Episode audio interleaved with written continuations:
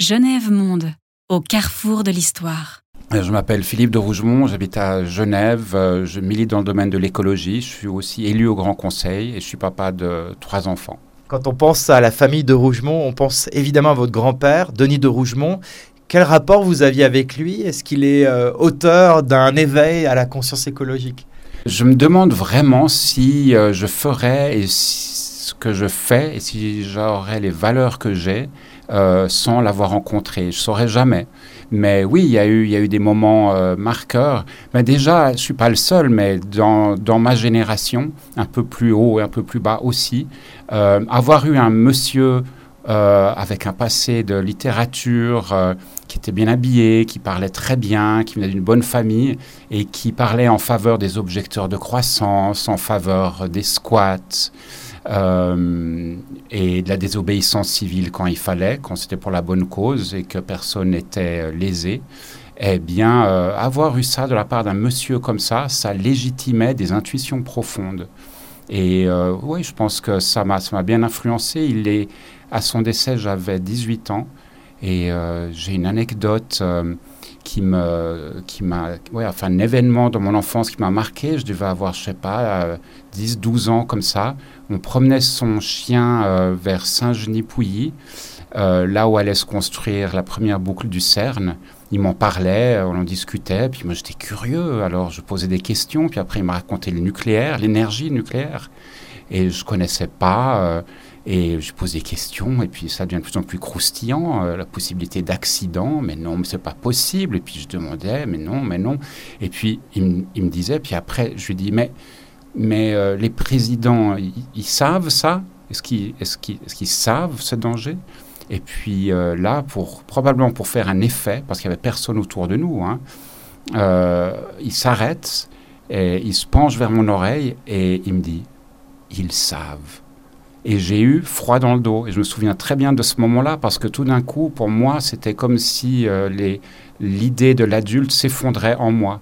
C'est-à-dire que comment avoir confiance, comment euh, être en sécurité euh, si on apprend par quelqu'un qu'on estime que les présidents, j'appelle ça comme ça, prennent un tel risque?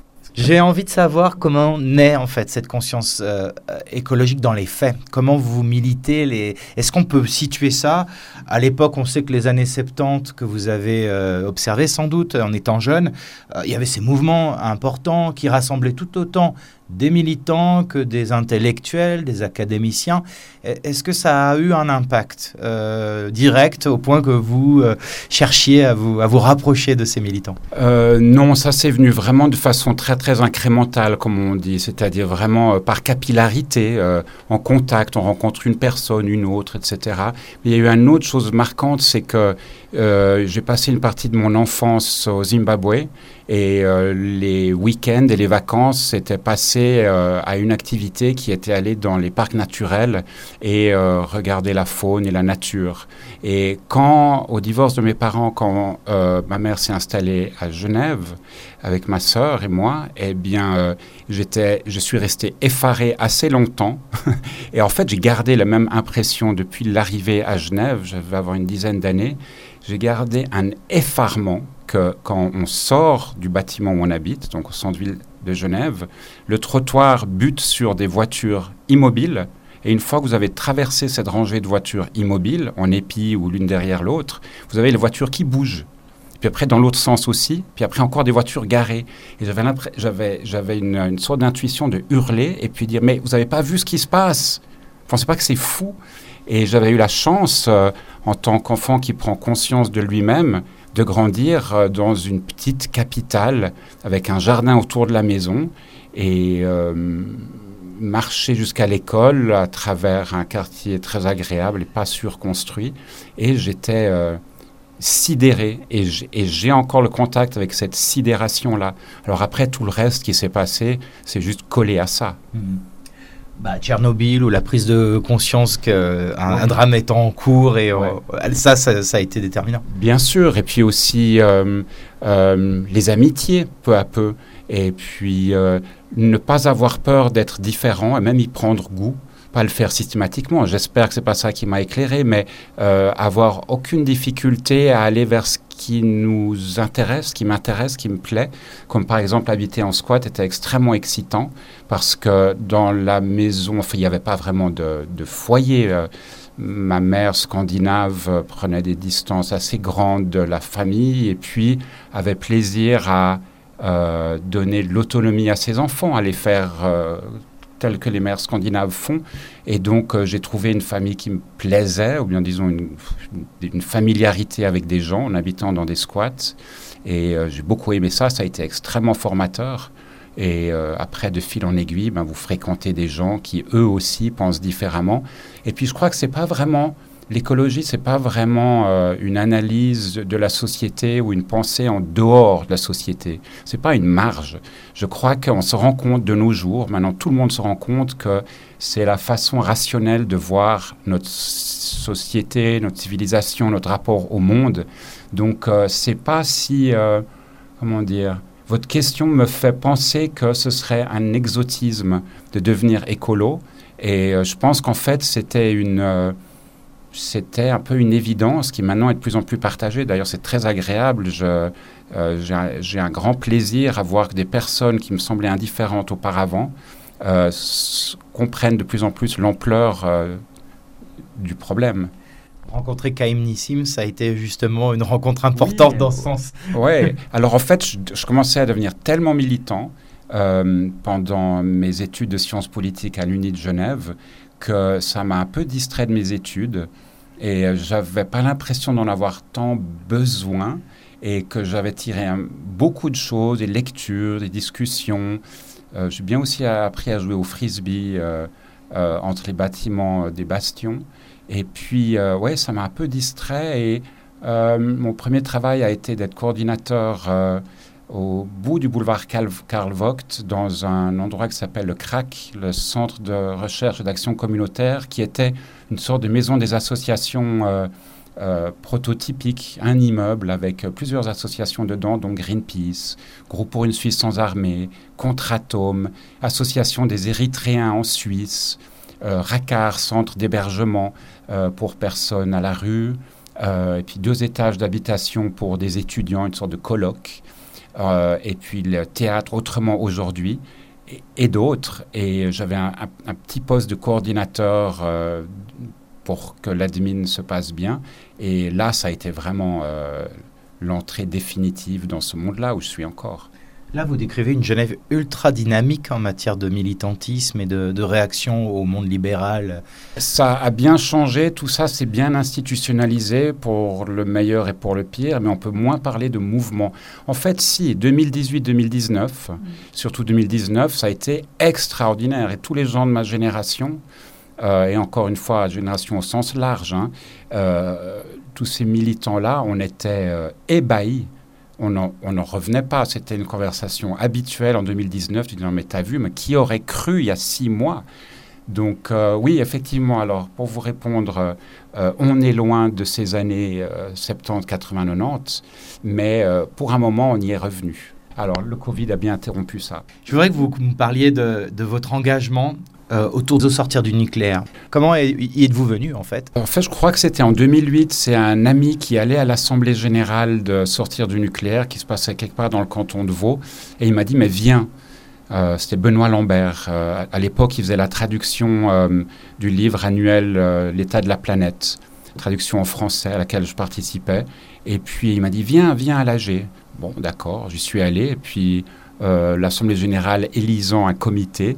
Pour la première fois, je fais partie d'un comité. J'étais candidat, je m'y étais pas préparé, mais je cherchais quelqu'un de jeune. À l'époque, euh, j'étais encore presque.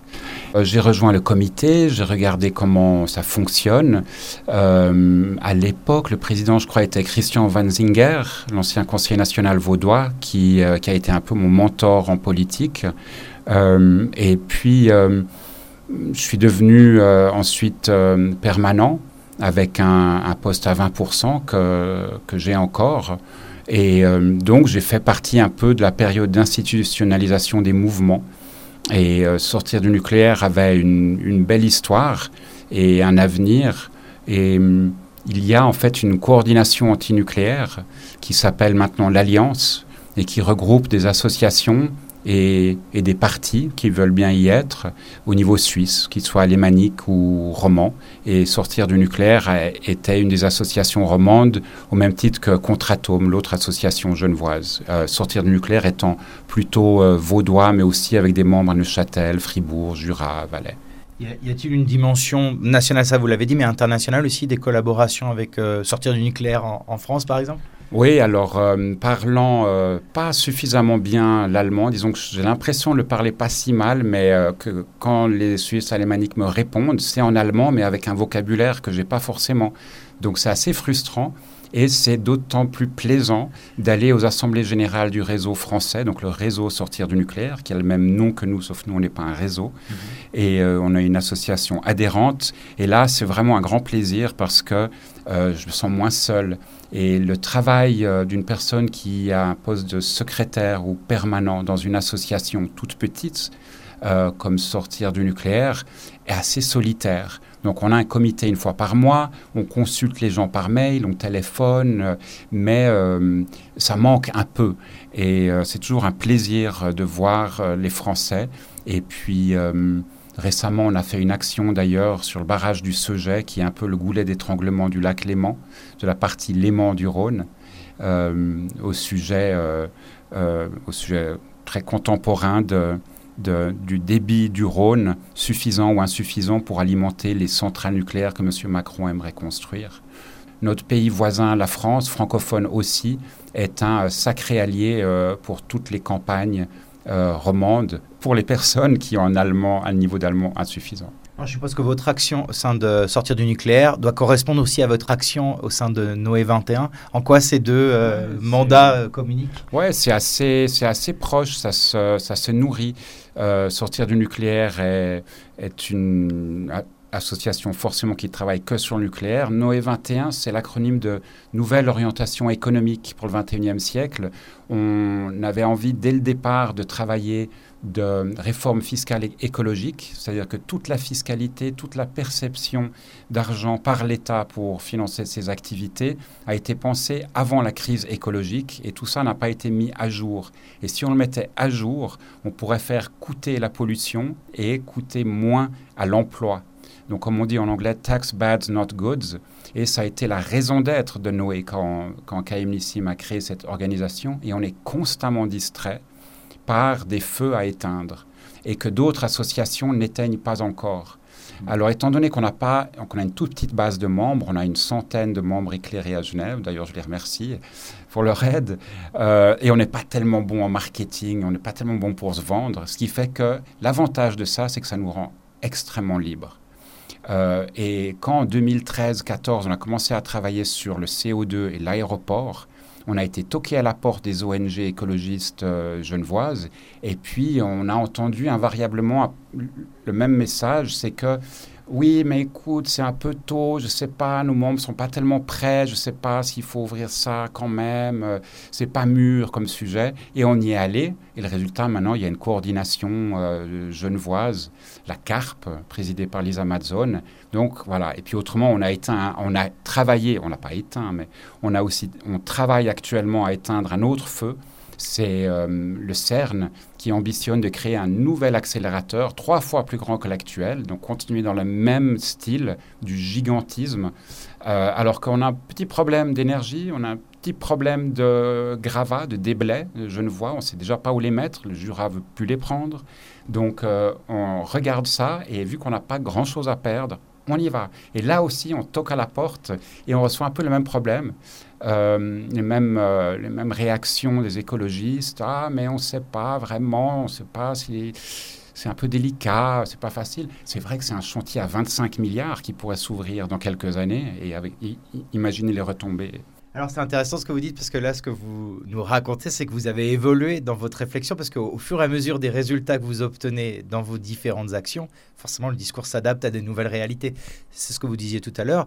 Euh, votre discours a dû changer par rapport à la fin des années 90 jusqu'à maintenant. Ça c'est vous les historiens à le, à le, dire, les historiens du, du temps présent. Moi je ne moi, je sais pas, je ne peux pas vraiment le percevoir. J'ai l'impression que rien n'a changé.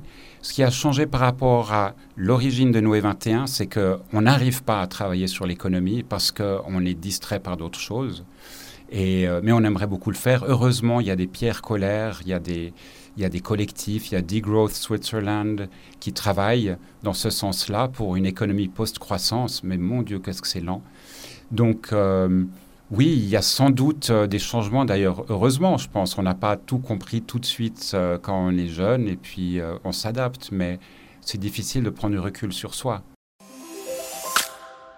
Genève Monde, l'histoire partagée de la Genève internationale.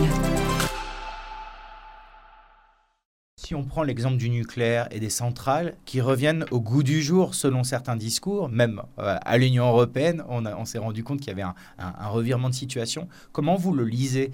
Euh, On est au départ dans une situation où on rejette le nucléaire et aujourd'hui, il devient un élément pas si grave par rapport à d'autres euh, d'autres éléments de production d'énergie. Alors j'ai une interprétation très forte, c'est-à-dire à laquelle je crois fortement, au risque de me tromper, mais, mais vraiment c'est mes tripes qui parlent j'ai une très forte impression que c'est lié à la prise de conscience de la catastrophe climatique. J'écoutais France Inter ce matin et le terme catastrophe climatique a été utilisé par la journaliste et je me suis dit, tiens, ça c'est un saut qualitatif d'entendre ce terme-là dans une radio nationale.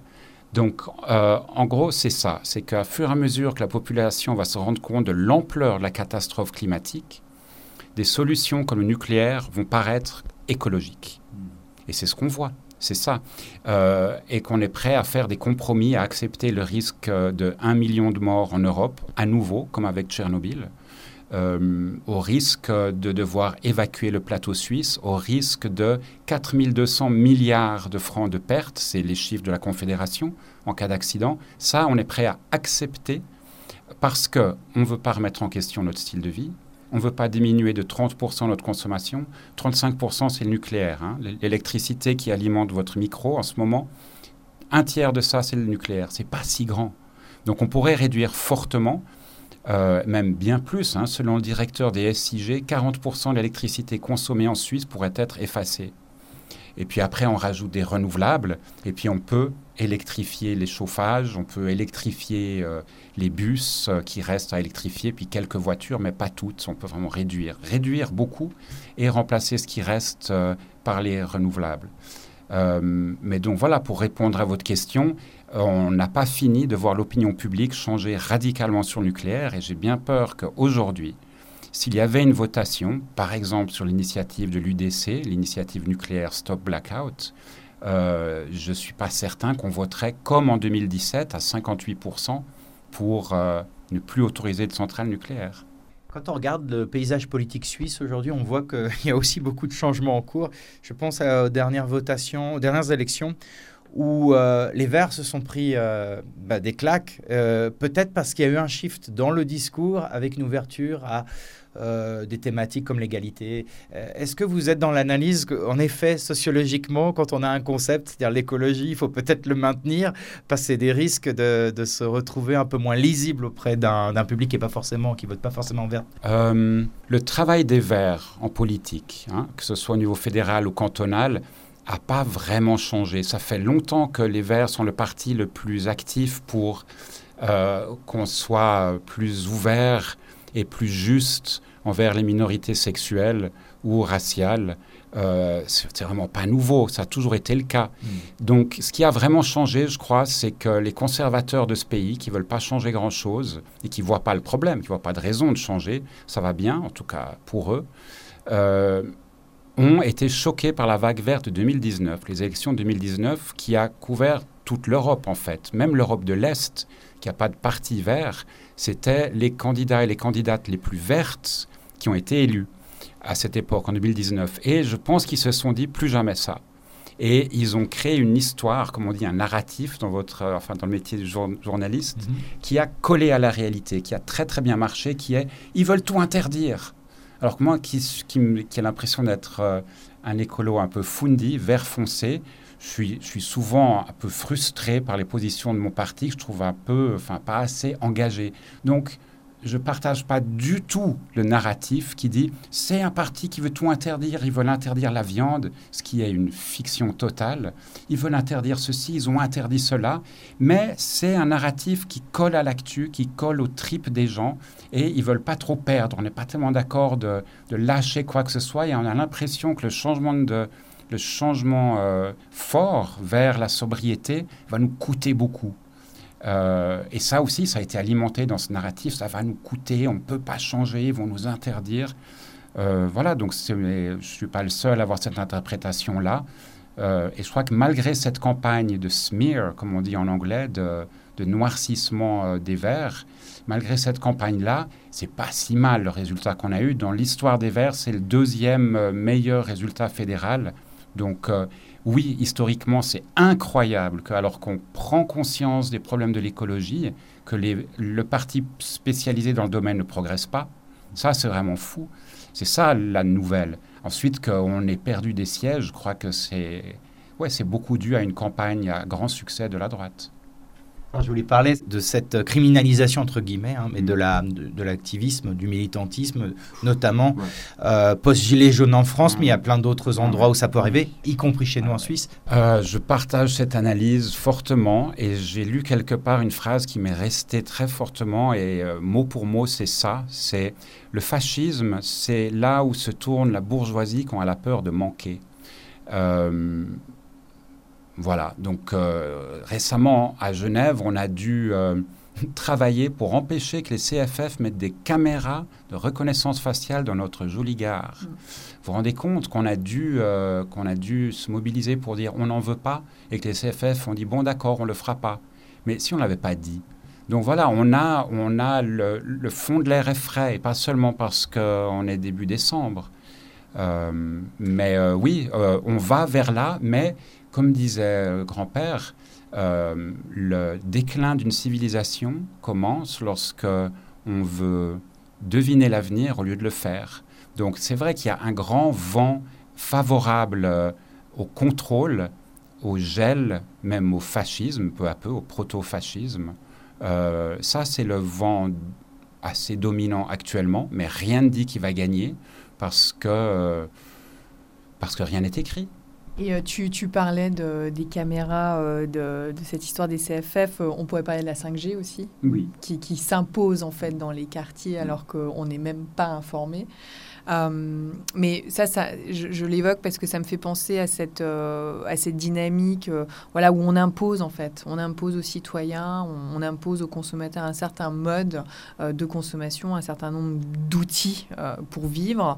Et le rapport de force est extrêmement euh, déséquilibré euh, euh, parfois dans certains pays, notamment en France, où tu as un État en fait qui juge de tout, qui gère tout, qui impose tout, et qui peut être extrêmement dur avec ses citoyens euh, lorsque ceux-ci s'y opposent. Euh, et c'est là où, par exemple, tu vois, les, dans les mobilisations des années 70 en France, les, associations, les ONG, euh, la contre-expertise, hein, ça c'est des choses sur lesquelles les historiens ont beaucoup travaillé en, en disant, ben, ça, cette centralisation, cet État, ce gouvernement qui, ne, qui n'écoute pas, a généré tout un mouvement, un besoin de retrouver une confiance en fait. Et est-ce que je pense qu'en Suisse, c'est beaucoup moins euh, violent, je dirais, dans ce rapport, dans cette, euh, dans cette hiérarchie.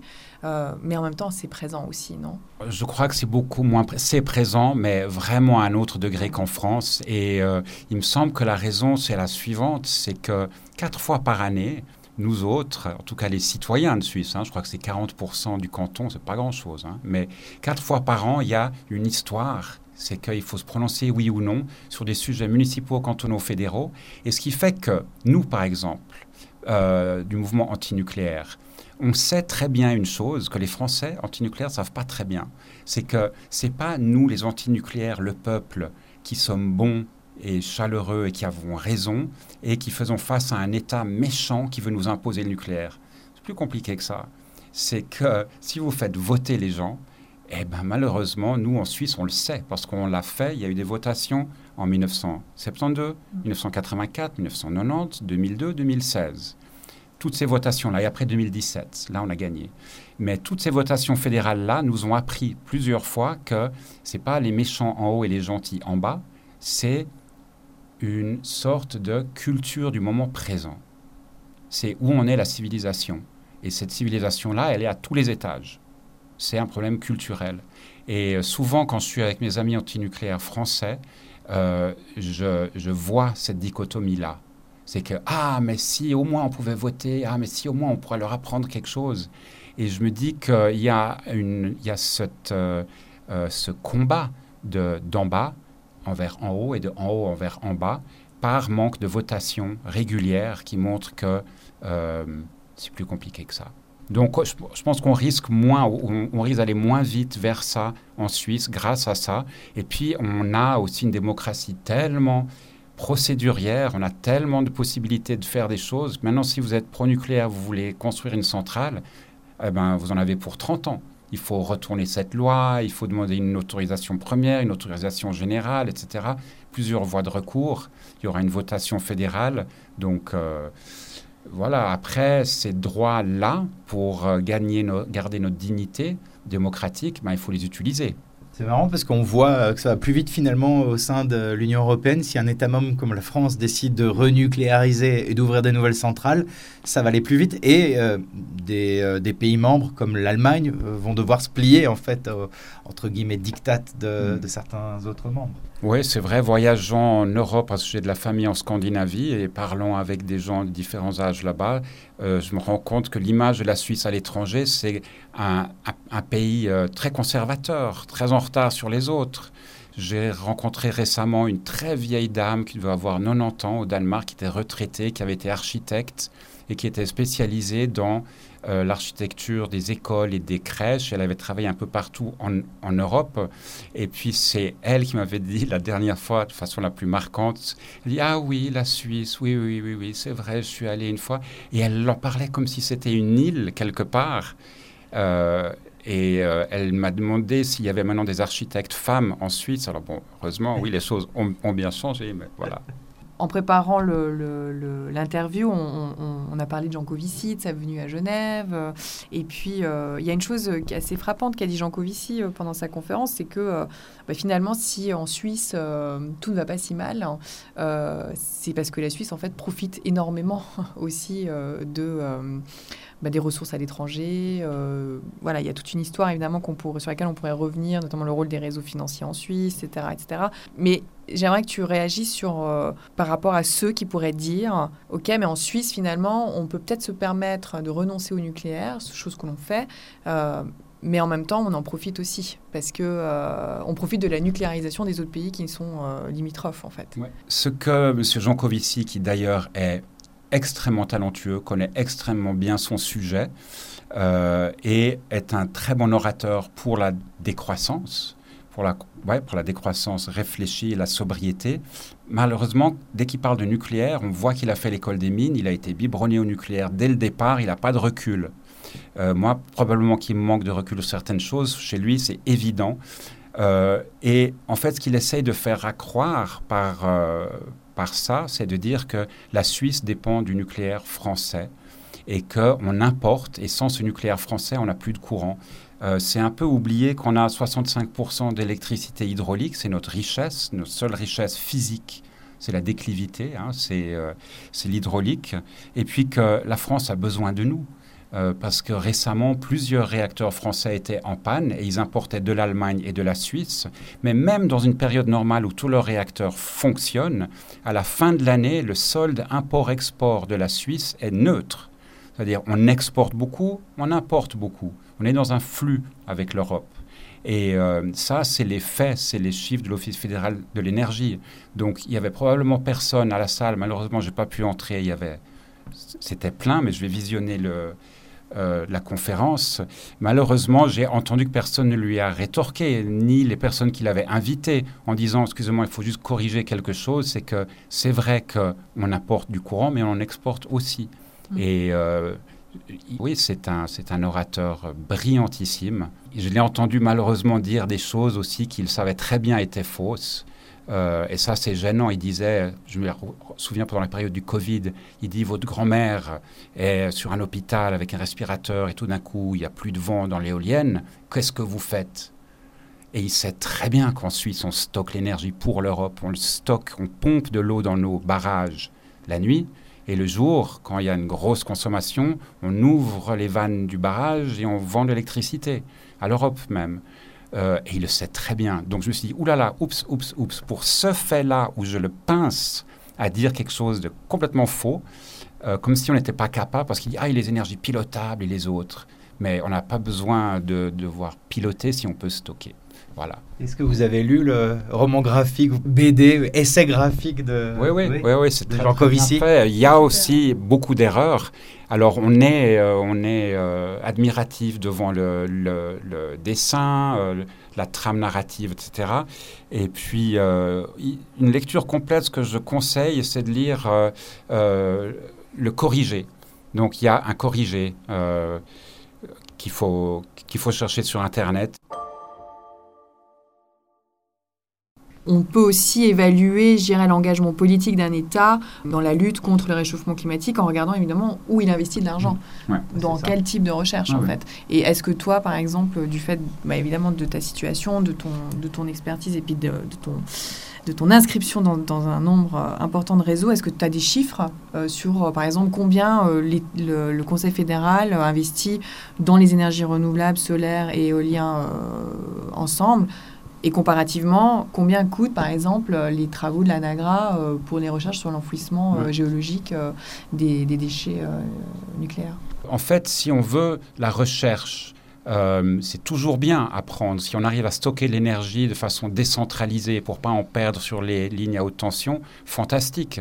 Mais quelque part, on a tout ce qu'il nous faut maintenant pour accomplir et accélérer la transition énergétique avec euh, les renouvelables tels qu'on les connaît, avec les capacités de stockage, euh, avec euh, la sobriété aussi, avec l'efficacité énergétique. Il y a eu un programme national de recherche scientifique, hein, c'est comme ça qu'on voit les financements fédéraux, c'est les fameux PNR. Et, et, un de ces PNR était sur la sobriété énergétique. Donc en fait, c'est comme si on avait une boîte à outils prête qu'on utilise de façon très distraite. Et si vous regardez la comparaison européenne avec la Suisse aussi, par habitant, on est tout dernier classe, on est avec la Tchéquie, on est très très mauvais en éolien par habitant, en solaire par habitant. Alors heureusement, maintenant, on voit un rattrapage très rapide. On est dans un développement exponentiel du solaire en Suisse, de l'éolien, on attend encore. Pourtant, l'éolien, euh, trois quarts de l'énergie est faite en hiver, c'est exactement ce qu'il nous faut. Euh, et c'est complémentaire avec le solaire. Euh, donc, que vous dire? Euh, La recherche, euh, c'est très bien dans le domaine des renouvelables et la sobriété, mais quelque part, la boîte à outils, elle est là et qu'est-ce qu'on attend? Allons-y. Et puis, autrement, en ce qui concerne les déchets, plusieurs pays nous envient un système qui a été fait. Là, il faut porter crédit à la Confédération d'avoir fait ça il y a quelques décennies. C'est que chaque fois que vous consommez un kilowattheure, il y a une partie de centime qui va dans un fonds euh, dans un fonds qui est thésaurisé pour euh, la gestion des déchets nucléaires euh, et le démantèlement des centrales. Donc ça suffit pas du tout pour nos quatre centrales nucléaires. On est en train d'en démanteler une. mais c'est déjà un mécanisme vraiment bien. Le côté pervers de ce mécanisme, c'est que plus on laisse les centrales fonctionner, plus on provisionne euh, sur ces fonds-là, alors qu'on devrait les fermer le plus rapidement possible pour pas risquer un Tchernobyl au cœur de l'Europe. Pour les déchets, il y a ce qu'on appelle l'entre-soi décisionnel. C'est-à-dire qu'en Suisse, le travail sur la gestion et le stockage des déchets a été confié par la Confédération à la NAGRA. NAGRA, c'est le nom d'une coopérative pour l'enfouissement des déchets radioactifs. Donc déjà, c'est enfouissement, comme si c'était évident qu'il fallait le faire. Et le, conseil de gestion de la NAGRA, eh bien, les exploitants de centrales nucléaires font partie de ce conseil, sont à l'intérieur et euh, ont une voix vraiment importante là-dedans. Donc là, on a un gros problème d'entre-soi décisionnel et il faudrait avoir des personnes qui sont experts et qui sont de l'extérieur. Et elles sont justement à l'extérieur. Et moi, je ne suis pas expert, je m'intéresse beaucoup, mais je fais confiance dans certaines personnes qui, je trouve, sont remarquables dans leur travail et leur engagement. donc il y a Walter Wildy, professeur émérite de l'Université de Genève, et Marcos Buzer, tous deux géologues et tous deux qui ont fait partie de la Commission fédérale de surveillance du nucléaire. et les deux disent attention, casse-cou, cette idée de mettre les déchets à 500 mètres sous terre, euh, parce que c'est théoriquement étanche, en fait, ça ne marche pas. Parce que euh, lorsque vous créez ces canalisations euh, jusqu'à 500 mètres, vous créez des fissures qui n'étaient pas là avant. Et le grand ennemi, c'est l'eau. Et en créant ces fissures, l'eau va rejoindre ces fûts. Et dans le travail de la NAGRA, il y a quand même une grande partie de travail tout à fait sérieux d'ingénieurs qui font leur rapport au Conseil fédéral. Et dans un des rapports, ce qui était intéressant, ce qui n'a pas été contredit, euh, il était dit que euh, les emballages autour des déchets nucléaires sont là pour séparer les déchets de la nature pendant 100 ans. Et qu'au-delà, on ne sait pas. Parce qu'à l'intérieur de ces fûts, vous avez une température de 100 degrés et ce qu'on appelle un bombardement neutronique. On ne peut pas juste arrêter la radioactivité de l'uranium enrichi sous forme de déchets. Il continue à être actif pendant des centaines de milliers d'années. Donc lui, il va creuser depuis l'intérieur la paroi et retrouver l'eau et se retrouver dans la, dans la nature pour les générations suivantes. C'est ça le problème. Et il manque, euh, comme ce qu'il a manqué à la Maison Blanche, quand la Maison Blanche a décidé d'attaquer et occuper l'Afghanistan et l'Irak, par exemple, il manque un débat une discussion des gens qui ont différentes opinions et que le président à la fin ou le collège décide. Euh, c'est des personnes qui viennent du même milieu, qui sont financées, qui viennent du nucléaire, qui sont en faveur euh, et qui ont euh, un jugement identique. Et ces personnes dont je parlais, les géologues Buzer et Wildy, ne font pas partie de la NAGRA. il faudrait repenser, c'est pas compliqué, il faudrait juste repenser le management, la direction de cet organisme-là. Pour créer plus d'intelligence, et une dernière chose que je voulais dire, c'est la culture de l'erreur. Regardons ce qui s'est passé ailleurs, dans le stockage des déchets, chimiques aussi. Apprenons et euh, réfléchissons avec d'autres pays aussi. Moi, je rêve que les trois, enfin, je rêverais d'une solution, c'est que les 33 pays dans le monde qui ont une industrie nucléaire ou qui en ont eu une et qui l'ont fermée, se mettent ensemble pour trouver une solution commune et fassent un financement commun. Et la doctrine actuelle, c'est chaque pays stocke ses déchets chez soi, même si géologiquement, ils ne sont pas dans le meilleur pays possible. Donc là, on retrouve l'Europe, c'est intéressant.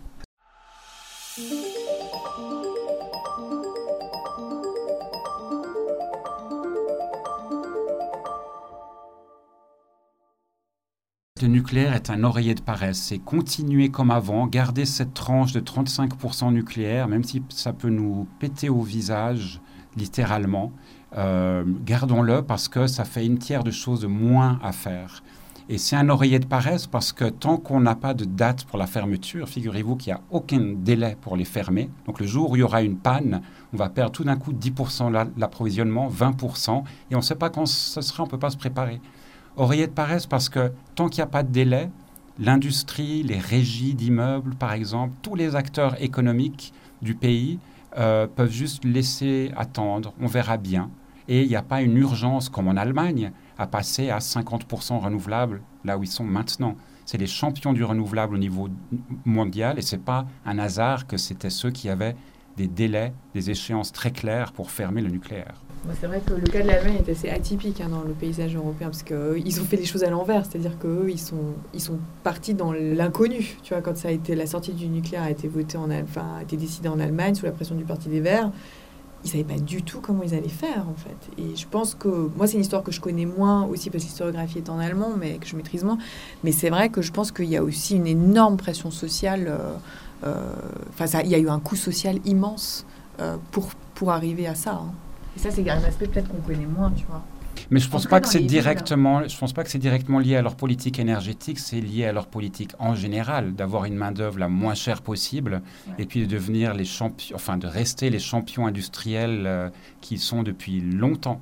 Et l'énergie a juste été un point là dedans.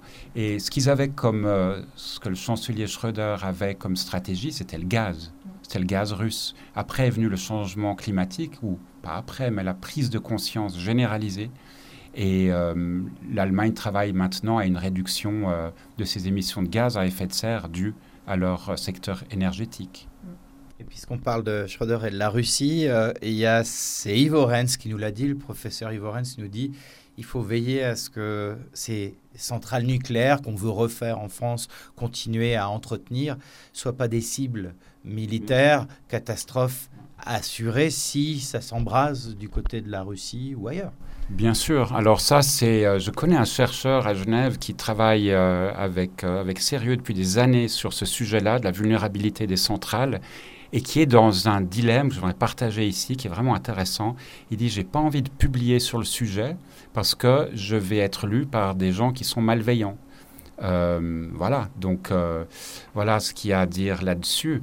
Euh, et ce que le professeur Renz dit, oui, effectivement, ça devient une cible, mais euh, ce risque, pas celui de l'accident, mais de la malveillance, il doit nous éveiller à autre chose aussi.